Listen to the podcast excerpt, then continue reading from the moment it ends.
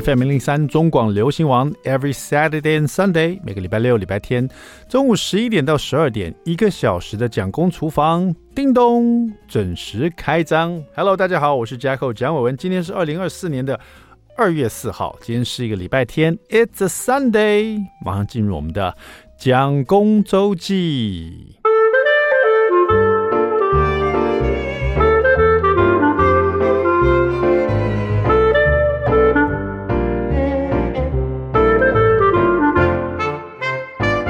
啊，最近呢，因为这个要过快过年了嘛，哈，大家都安排要出国的行程。那但很多人也在国内过年了，哈。那因为今年呢，打算这个带小朋友呢到美国去找我弟弟，哈，因为我弟弟也有一个儿子，哈，他们都还没有相见过，他们就是堂兄弟嘛，哈，就是我弟弟儿子是我的孩子的堂弟啊，因为他是我弟弟，然后他的儿子比我的孩子还小，所以是堂弟，然后我们的小孩就是他堂哥这样子，哈。那这个，因为我跟我弟已经好久没见面，这个中间又隔了呃几年的疫情了，哈，我都没有去美国嘛，所以。呃，小朋友呢，呃，也一直都知道说，我有爸爸也有一个弟弟，因为他们自己是兄弟嘛。我有一个两个儿子嘛，一个哥哥一个弟弟哈，常常就讲说，哎，爸爸也有个弟弟哦。他们说真的哦，爸爸弟弟在这个美国哈，还有一个小孩子啊，所以我们就视讯啊，干嘛的，就从来都没有见过面啊。这次总算有这个机会啊，带小朋友去美国找我弟。那最主要是我我弟住洛杉矶嘛，然后因为我我们上一次跟呃我跟蒋夫人我们两个自己去呃美国的时候，是因为呃要去那个 我们要去迪士尼乐园的 Star War，因为我非常喜欢那个星际大战的那个园区啊，就是好不容易可以去。那那时候呢，老大也不过才五六岁吧，六岁吧，maybe 六六岁，然后小的孩子呢也才三岁左右哈，所以就觉得带他们两个去会。当然了，小朋友当然也喜欢 Star Wars，可是那时候他们两个还很懵懂。带他们去，第一个他他们这个会会又要常常要排队干嘛的？你知道去主题乐园都要排队嘛，所以会他们可能会觉得很闷这样子。那玩也会觉得新奇，可是不会像现在哈，因为我们中间隔了一整个疫情三四年了，这中间我们给他看说我们去美国 Disney 的 Star Wars 星际大战的乐园长什么样子哦，他们看到觉得哇好兴奋。然后中间呢，我又要陪他们一起看那个台湾的在不管在网飞还是在 Disney 频道啊，之前网飞有，后来现完全没有，现在都在 Disney。频道嘛，Disney Plus 里面会有这个任何有关星际大战，不管是卡通啦、影集啦，或是外传呐，反正有星际大战，我们都跟小朋友一起看了一下哈，就他们对星战的一些人物啊，还有星战的卡通啊，也是这样耳熟能详，甚至于因为小朋友都有在弹钢琴嘛，他们还叫老师教他们怎么弹这个星战的一些主题曲啊，或者是这个。呃，Darth Vader 黑武士出场的时候，他会有他的衬乐啊，怎么样的？他们都都有在自己也蛮喜欢的。那所以呢，就在这几年中间呢，常跟他们讲说，哎。如果你们乖乖哈，英文好好学一下，我们就可以去那个美国的 Disney 哦，要不要去？他们要要去要去这样。那为什么要学英文？就是去那边，他们肯定会跟你讲话啊。第一个进海关，那个警警警察可能就跟你们聊天啦。啊，警察跟我们聊天，跟我聊什么？我说他们会问你一些问题啊，所以我们就开始训练自己。然后甚至有说，哎，你看那个美国 Disney 啊，那个 Star Wars 星战的那个主题乐园里面，会有很多星战人物啊，不管是那个 Chewbacca 啊，或者是什么呃这种风暴兵啊，还是黑武。是啊，还是那个，呃，你喜欢的一些人物，可能都会在这个园区里面走来走去啊，看到你可能会过来跟你拍照，跟你聊天，然后你可能一问三不知，也不知道怎么跟他对谈，不就很可惜吗？所以他们这几年呢，就因为这个目标哦，所以都比较下苦功在练英文。就很多人学英文可能是。呃，可能很多原因啦，可能以后出国毕业啦，或者怎么样呢？可能有的人就是要应付考试啦，或者是有个外语能力，呃，可能就这个不管在找工作上面或者怎么样都比较强一点嘛，哈。但是我的小孩是为了要去 Disney 的 Star Wars 去星战乐园的，所以他每天都很苦读英文这样子哈。总算时间过得很快，终于到了他们可以去的日子了啊。他们也到现在不敢相信，爸爸好快哦，这么快我们就要去美国 Disney 了，真的好快哦。那但是呢，这个去。去美国呢，其实就要办护照哈，所以他们的小朋友的护照我们要先办，因为好像他们护照小时候办过，所以就快过期了，所以我们要出国都要去那个外交部那边办护照。我们一去那边才发现，哇塞，大概今年大家出国，每个人都要出国，那个护照那个大排长龙啊，大爆满啊，去那边排队真的是好多人呢、啊。然后那天又刚好小朋友，尤其那个 Jackson 啊，他那天刚刚好就有点感冒哈、整个人就不舒服啊。但但是那个办护照又已经约好了。那个时间到了，你就要你就要出现，然后办护照人都要全部人都要到，就是你办护照本人都要到哈，尤其小朋友必须有那个爸爸妈妈带过去，这样才行。所以我们就都因为有的人如果只是我跟蒋夫人去，我们可以大可把这护照丢给旅行社的人啊，就就算你没有跟旅行社一起出国，你丢给他们你。给他们一点手续费，他他他会帮你办这个事情嘛？哈，认识旅行社。那因为我们要办小朋友的时候，我们就全家一起出动这样子。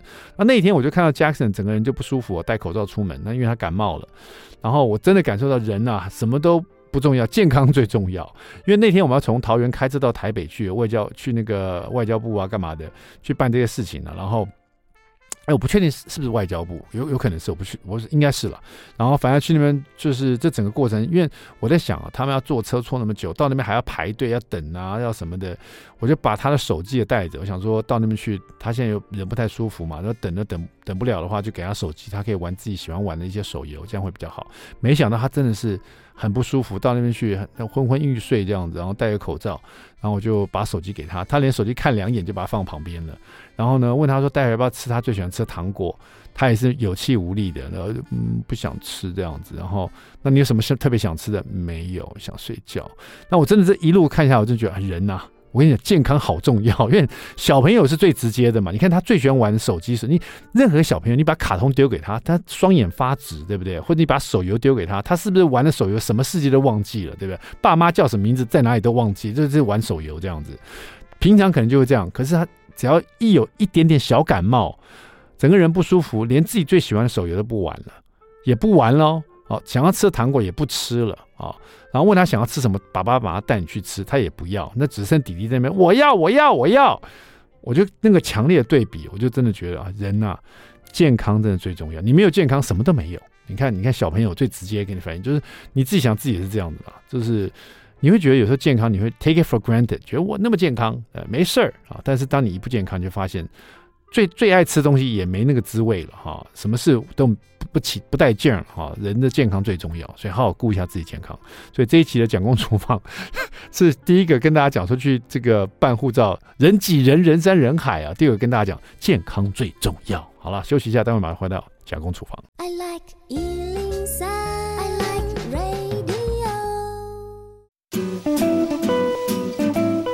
FM 零零三中广流行网蒋公厨房，We're back，我们回来了，我是 jack 蒋伟文。第二段第一个单元，蒋公来说菜。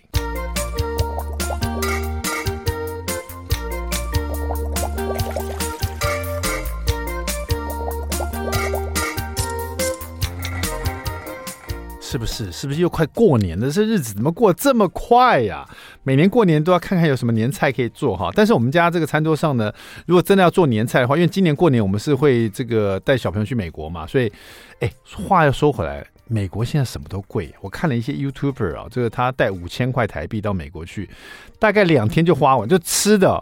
买吃的，你知道，就一下就花光了，一下就就就很贵啊！去餐厅要付小费，干嘛干嘛的。所以这次我跟那个蒋夫人打定主意，我们租的那个地方是有厨房的。我甚我甚至问他，你有没有电锅哈？有电锅我要煮饭哈，干脆就在家里能在家里吃就在家家里吃，煮一煮这样子哈。那想到过年呢，在那个呃我们家餐桌一定会有一条鱼哈。那通常都会吃这个豆瓣鱼啊，因为豆瓣鱼红彤彤的啊，又有豆腐，又喜欢吃。所以呢，我们来讲这个豆。瓣鱼好了，豆瓣鱼又很便宜，因为你可以用鲈鱼啊，通常用这种大一点的鲈鱼啊，然后就把它身上划个几刀哈，洗干净，最主要是把那个水分都擦干了以后哈，然后鲈鱼它那个鱼贩帮你切好，或者你在超市买的哈，它那肚子都已经清干净了嘛哈，但是你稍会看一下，打开它肚子，洗干净，它里面会有一些血块，一些比较深色、褐色的那种颜色的血块啊，比较。靠近骨头的地方，它脊椎骨那个地方，或者它的它的那个呃头啊下巴那个地方啊，你仔细看都会有。你那边一定要用水把它冲干净，用那个呃纸巾把它擦干净，不然那个会有那个腥味来源在那个地方。这个地方我处理的非常干净哈，然后把它擦干净呢，呃，这个洗干净擦干净以后呢，鱼身上就画个几个斜刀这样子哈。然后我们需要用到板豆腐哈，板豆腐我这边板豆腐不是盒装的，我不喜欢买盒装板豆腐，我觉得那个盒装的板豆腐特别都比较硬啊。当然这个处理起来比较方便，因为比较不容易破哈。但是我觉得板豆腐传统的板豆腐，你去传统市场买那种的。它也是不是嫩豆腐啊，但是它也是挺嫩的啊，它也是板豆腐，就皮比较稍微硬一点，它里面里面豆腐是比较 Q 的，软 Q 的那种比较好吃哈。那板豆腐就切小丁这样子哈，所谓小丁就是一块一块的啦，大概就是那种啊比麻酱再小一点点这样子，一块一块的哈。然后这边需要用蒜头哈，蒜头比较多哈，姜也比较多哈，通通都切末哈。蒜头大概切末需用到大概。五十克哈，那姜也要用到五十克的这个末哈，等于就是两大匙两大匙这样子哈。因为这个豆瓣鱼它辛香料很重要哈，青葱我们把它切葱花备用哈。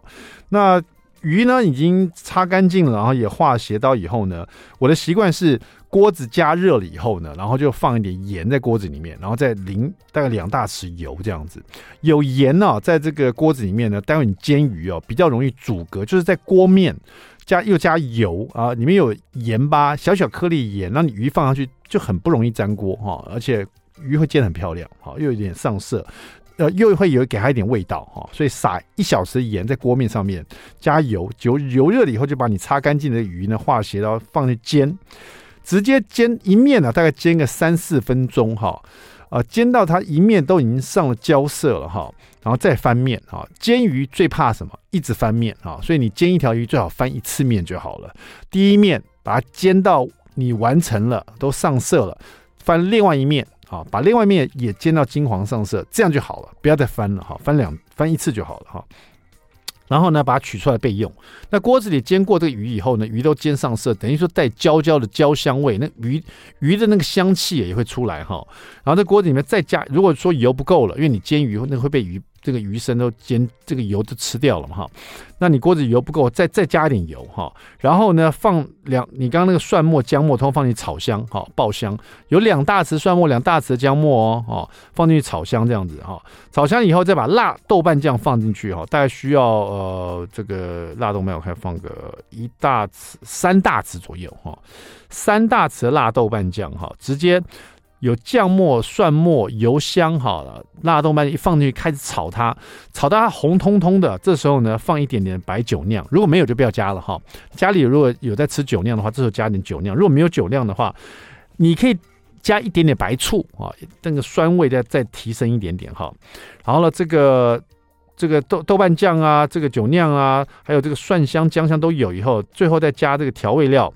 比如说，这里面会有米酒哈，或者是再加上一点盐、一点糖啊，糖大概一大匙，盐大概一小匙，胡椒粉一小匙，然后再加水或者是高汤三百五十 CC 哈。这个里的水呢，最有最主要就是用滚水比较好，热的水哈，或者高汤也把它进微波炉打一下哈，让它比较热一点，那进去很快就煮熟，而且刚刚爆香的香气都会保存在这汤里面。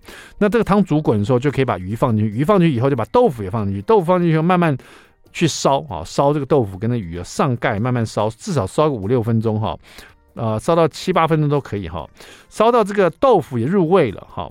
通常呢，豆腐至少烧五分钟了哈，那鱼又在里面，鱼要翻一次面哈，让它的这个两面都吃到这个酱汁，然后煮到香哈，然后呢，就在这个汤汁里面呢，呃，尝点味道。OK，没问没问题了。以后，因为刚刚我是标准调味的，比如说盐一小匙啊，糖一大匙啊，胡椒粉一小匙啊，米酒两大匙啊，辣豆瓣酱三大匙啊，酒酿一大匙啊。如果没有酒酿，放一点点白醋嘛。我刚刚讲过了哈，这些是基本的哈。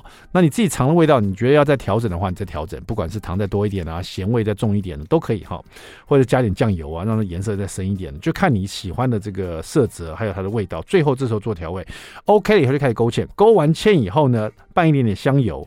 然后把整条鱼呢放在盘子上面，再把所有的辣豆瓣酱跟这个豆腐啊，整个淋在这鱼上面，像这样穿一身红衣一样哈。那么你这个喜气洋洋的豆瓣鱼呢，而且加了豆腐哈，就完成了。希望这个在过年上桌的时候，让你这个龙腾虎跃，好不好？让这个鱼跃龙门，好不好？因为龙年嘛，哈。好了，这个好运龙腾来，好吧？好了，这这个二月四号礼拜日的蒋公来说菜就在这边了。休息一下，待会马上回到蒋公厨房。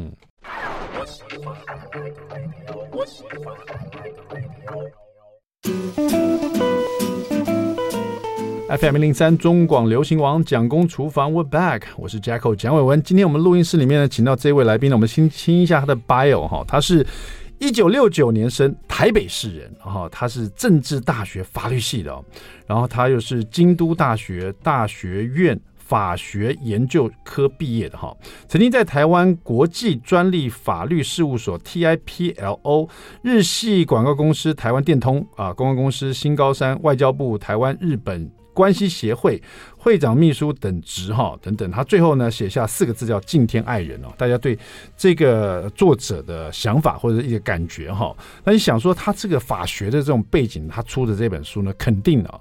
这个作品是跟法学有关系的，要不然是跟商务专业有关系的啊。但是不是这本书叫做《日日好日子：日本风土记事》，让我们欢迎欢迎我们的曾银龙老师。曾乾隆，哎，是是是是，谢谢谢谢。那个，我每次都是这样子哈，就是刚刚在录音之前已经被人家警告过，是曾乾隆，乾隆，你想那个乾隆下江南就乾隆啊。是。我故意要讲曾银龙，曾乾隆老师，是是是，是不好意思哈。哎，这个字啊，一个它是一个金布，金钱的金，在一个今天的金哈，铃铛的铃没有一点。哎，这个字是什么意思啊？这个字在古时候它是就是钱印，就是印章哦，钱印的印章的那个意思。真乾隆是是，那这个。这个字是算过还是爸爸？没有，这个这个以前就是家族的辈分啊，啊，家族的辈分呢。到我们这一辈的时候用这个辈分。老师是政治大学的哈，是是是，我爸爸也是政大的，不过不同系这样子。是是是，不敢。老师对啊，老师您您您这看起来都是法法律的背景。对对对，以前在学校念书的时候。所以这本《日日好日子》这个日本风土记事讲的也是日本的一些法律的一些事情，就是日本可能我告你，你告我，然后发生什么案件？不是不是，跟法律没有完全没有关系。是是是，对我。胡说八道一气了，明显就不是这样的一本书了哈。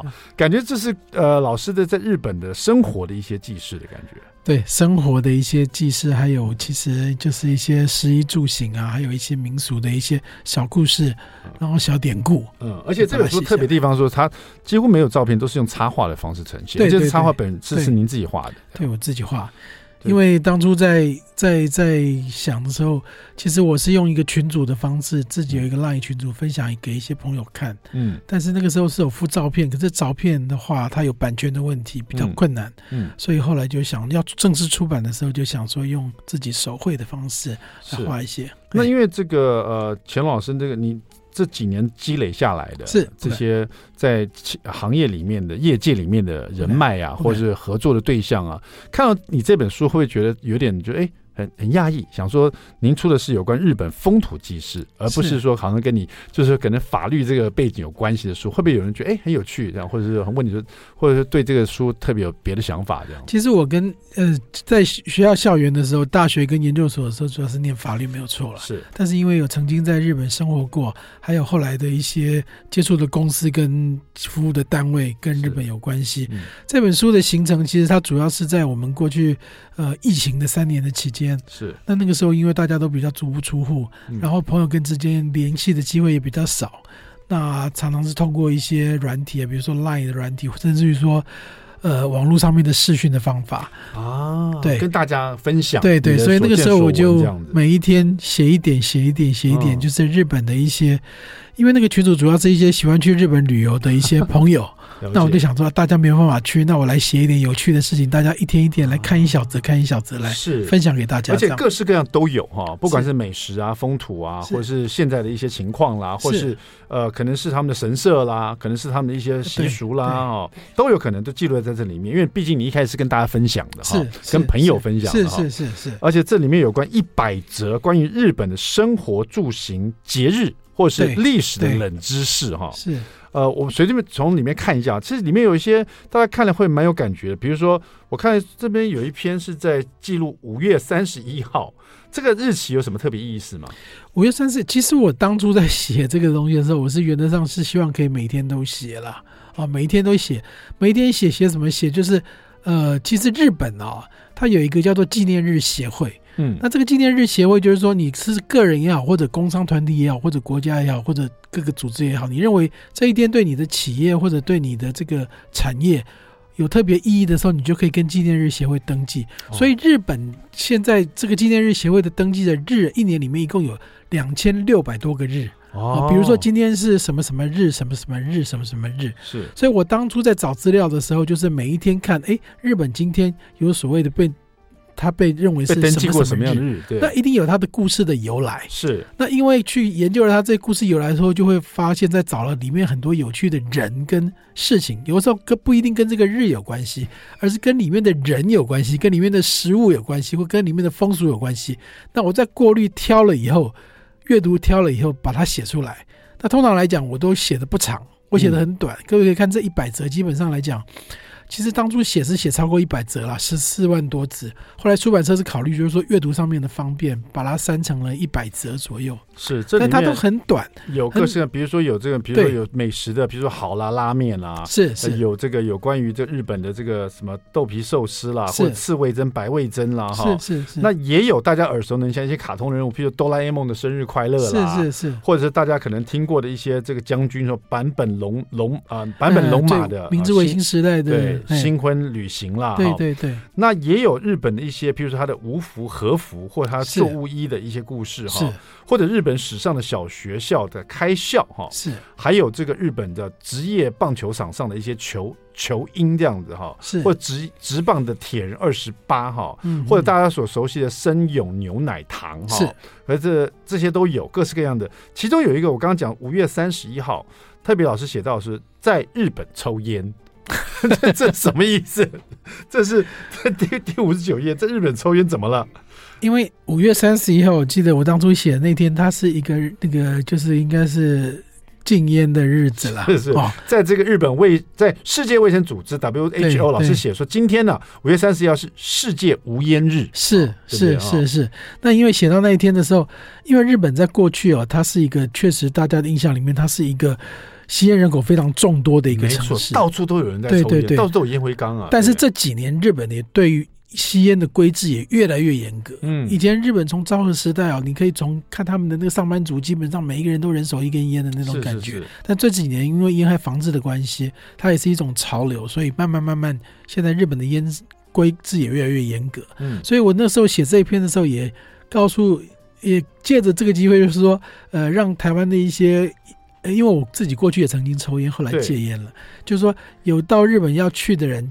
告诉大家，就现在去日本抽烟已经不像日以前这么方便，随处都可抽。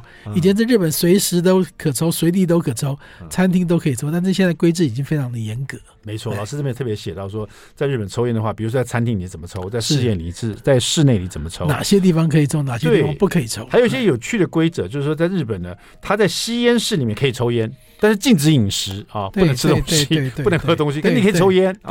这这个也要大家稍微注意一下，对不对啊？所以这些小事情跟我们台湾是不太一样的啊。到日大家那么热爱去日本旅游啊，是那也可以多注意这些规则，甚至于日本的一些你不了解的一些风土民情，它的一些节日哈。待会回来呢，我们就来这跟老师好好聊聊日日日好日子啊，日本的日啊，也是每天的日哈。日本风土记事，别走开，马上回来。谢谢。I like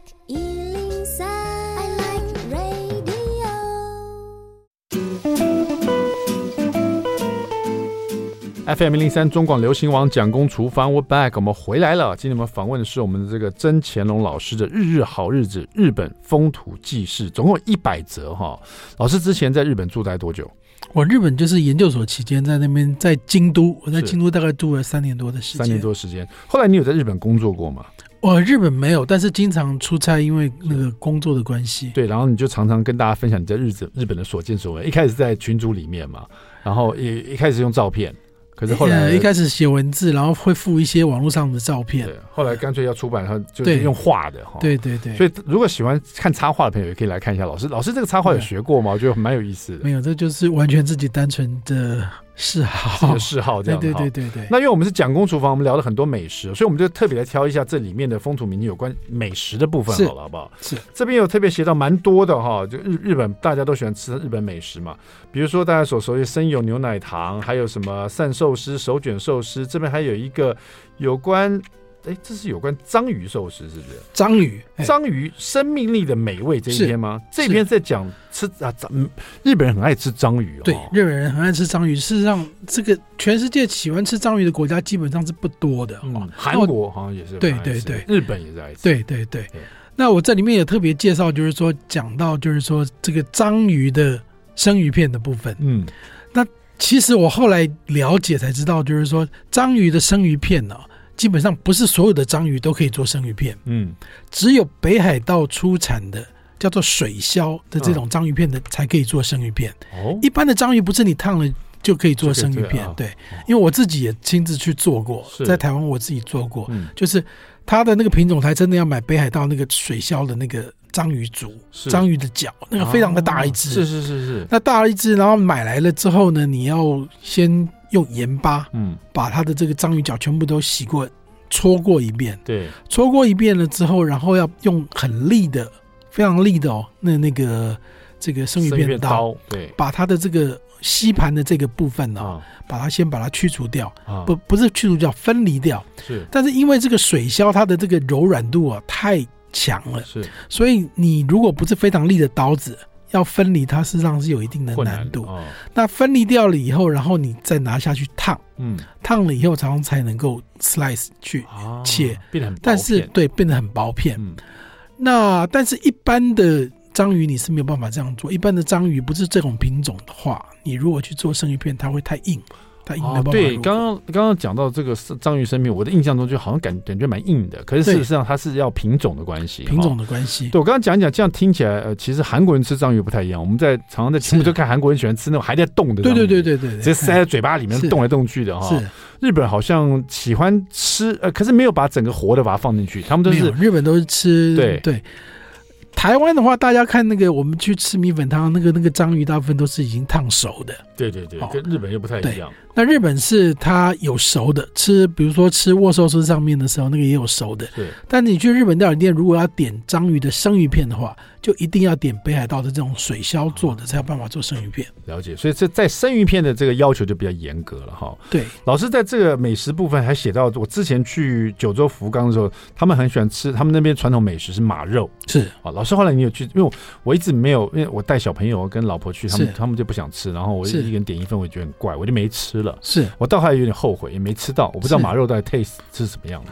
马肉其实，呃，我那个时候在九州，因为我那个时候参加社团的关系哦，每一年大概会去去呃熊本去一次。嗯，熊本是这个马肉的刺身是非常有名的地方。啊、对，对对。那我吃这个马肉料理，我觉得它大概有几种，一个是它拿来做烧烤，马肉的烧烤很好吃。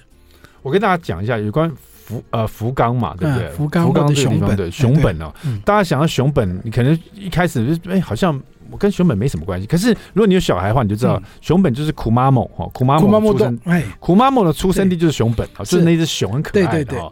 所以我们也是因为有小朋友嘛，然后那边有苦妈某熊本，我们就跑去那边，发现苦妈妈虽然有，但是最多的还是马肉，对，但是没有吃到还有生马肉哈。对，生马肉，吃生的马肉，对，生马肉。那老师，你都尝过吗？我还烧烤，跟生的都吃。除了生马肉之外，我吃的印象其实最深刻的是生的马肝。生马肝，对，生的马肝。我本来想说这个马肝会不会很腥？你说像猪肝的肝？对对对，生马肝。它的生马肝的料理就是马肝，然后生的，然后稍微加一些麻油，嗯，稍微加一些麻油，加一点点调味，就这样吃。吃起来我有点意外，就是它。脆脆的，嗯，然后没有带任何的土腥味，嗯啊，所以这个是我印象比较深刻，甚至比马肉的印象还深刻。这个是熊本日本朋友特别点给我吃的，就是你可以试试看吃这个东西。不知道老师有没有研究到说，这个应该每个人吃这个东西，它有它的道理吧？我想，可是为什么刚好就在熊本这边，他们有这个吃马肉的这种传统？哈，哦，这个。马为什么吃 马肉这样子？对啊，这个还蛮特别，因为有有有些生物，有些动物啊，我们现在当然大家都不吃。比如说，有些有些民族可能吃狗肉啊，是可能是太冷了，没有东西可以吃了，或者是像法国现在还有在吃兔肉啊，是这个北京喜欢啃兔头，对不对？那兔子大家都拿来当宠物嘛，不吃的。这个马也是大家都觉得说好像跟我们很亲，我们就其他就是很少人在吃马肉。不过现在，不过现在熊本的马肉，我的了解就是说。呃，听当地的朋友跟我讲，其实熊本的马肉啊，大部分都是来自于现在的大部分都是来自于加拿大。嗯，加拿大小的时候都是加拿大的种那个紫马，紫马它长到了一定的年岁的时候才送到熊本来肥育。啊啊，就跟那个松板牛一样，松板牛它通常是六岁到十六个月到十二个月的紫呃这个小牛哈，是。没有生过没有生过这个。小牛的这个母牛，是。大概差不多六个月到十二个月的时候，收到松板地区去把它肥育，嗯，然后才叫做松板牛。那同样的熊本的这些牛肉啊，我的理解呃，这些马肉大部分它在子马的时候都是在从香那个加拿大，是，然后大概差不多到了几个月大的时候才送到日本来，然后再做肥育的过程，就再把它养。养大一些，嗯，所以原始的品种现在的大部分都是从国外进来。这也是日本厉害的地方，不管他吃什么样的美食或者做什么样的东西，他都会把它变得职人精神，是是是，这一生悬命啊。就是一生悬命，就是你会觉得说他他他把一个职人精神会把这个东西发扬光大。你也不是以前不是常说，就是日本那洗卡车轮胎的也洗得特别干净，这样子啊，把它当做他的一个一个命运。洗马桶那个都很厉害，很厉害。对，所以这吃马肉它也是有它的规矩的啊。这个马怎么样拼，怎么去养它的都有关系的。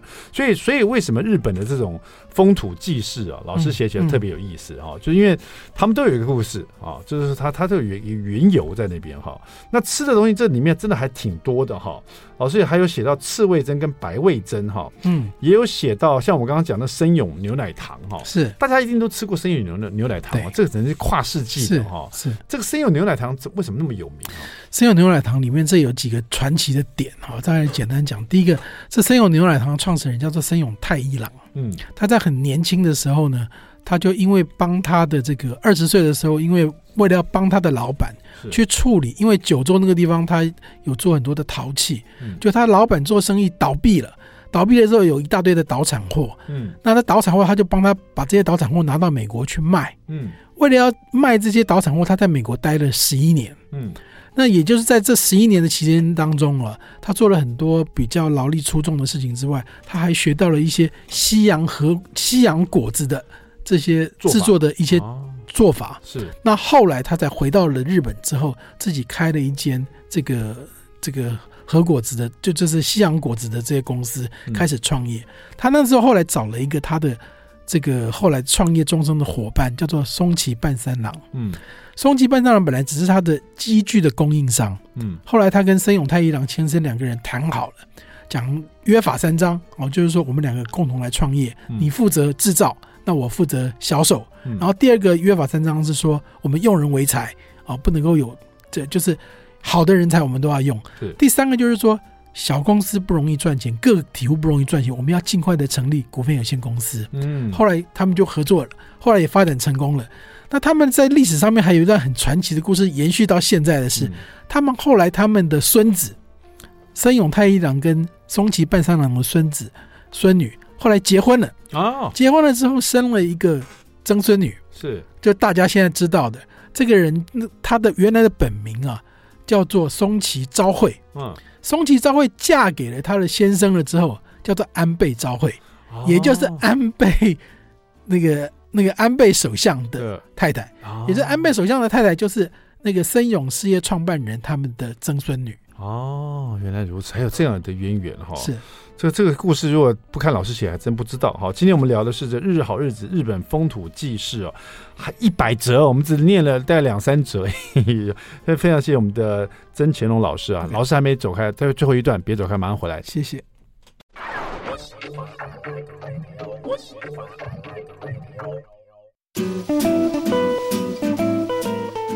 FM 零零三中广流行网蒋公厨房，我们回来，今天我们访问的是我们的曾乾隆老师，他出的这本《日日好日子日本风土记是》，总共一百则哈。但是老师这个前面呃，通常都会呃，有一些作者会把一本书献给某个人哈。是这本书你献给的这个人是一个日本人，呃，台湾人，台湾人是，他是一位什么样的人呢？呃，跟。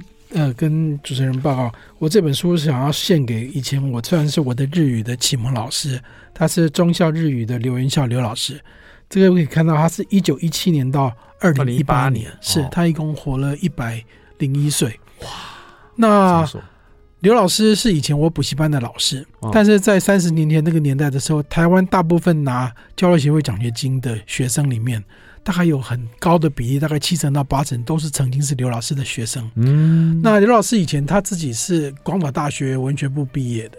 那二次大战的时候，他在日本的海军打海战，他曾经被美国的军舰被美国击沉，在海上漂流了七十二个小时。哇，后来回到台湾之后呢，因为他也非常的杰出，曾经在台北市政府高玉树市长的市政府里面做教育局的科员，后来高玉树市长还把他引荐给蒋经国先生做他的日文秘书，嗯、所以他长期的在救国团体系里面服务，所以他写了很多的日文的书籍跟日文的文法书。那我今天这本书特别要感谢的就是说，我们讲说饮水思源了，所以我想把。把这本书也献给我一开始日文的启蒙的老师。另外就是说，这本书它每一则一百则，基本上它都是不长，大概你大概差不多一折大概花个你三分钟五分钟就看完，这也是我的目的。嗯，因为我们现在的人看书啊，常常呃很容易被打断，比如说一个通电话来你就被打断，常常要看一本书都很困难。那这本书就是很短，每一一百折里面都是你可以在呃可能睡前，甚至于你上洗手间的时间。或者说你在书车上随便花个三五分钟，你就可以看完一则。我的目的就是说，在这三分钟到五分钟的里面，可以让你有一点点的感动、感受或者启发，或者说想要吃某一样东西，或者啊，原来了解到一个什么样的事情，那这就是我的目的。只要这一百则里面可以让你有几则的触动，我就觉得呃有价值。好的，那么我们的这个曾乾隆老师的这一百则关于日本的生活住行啊节目和。历史的冷知识啊，日日好日子，日本风土记事，希望大家好好收藏了。谢谢我们，谢谢谢谢谢谢谢谢主持人，谢谢。蒋公厨房，我们下次再见，谢谢拜拜，拜拜。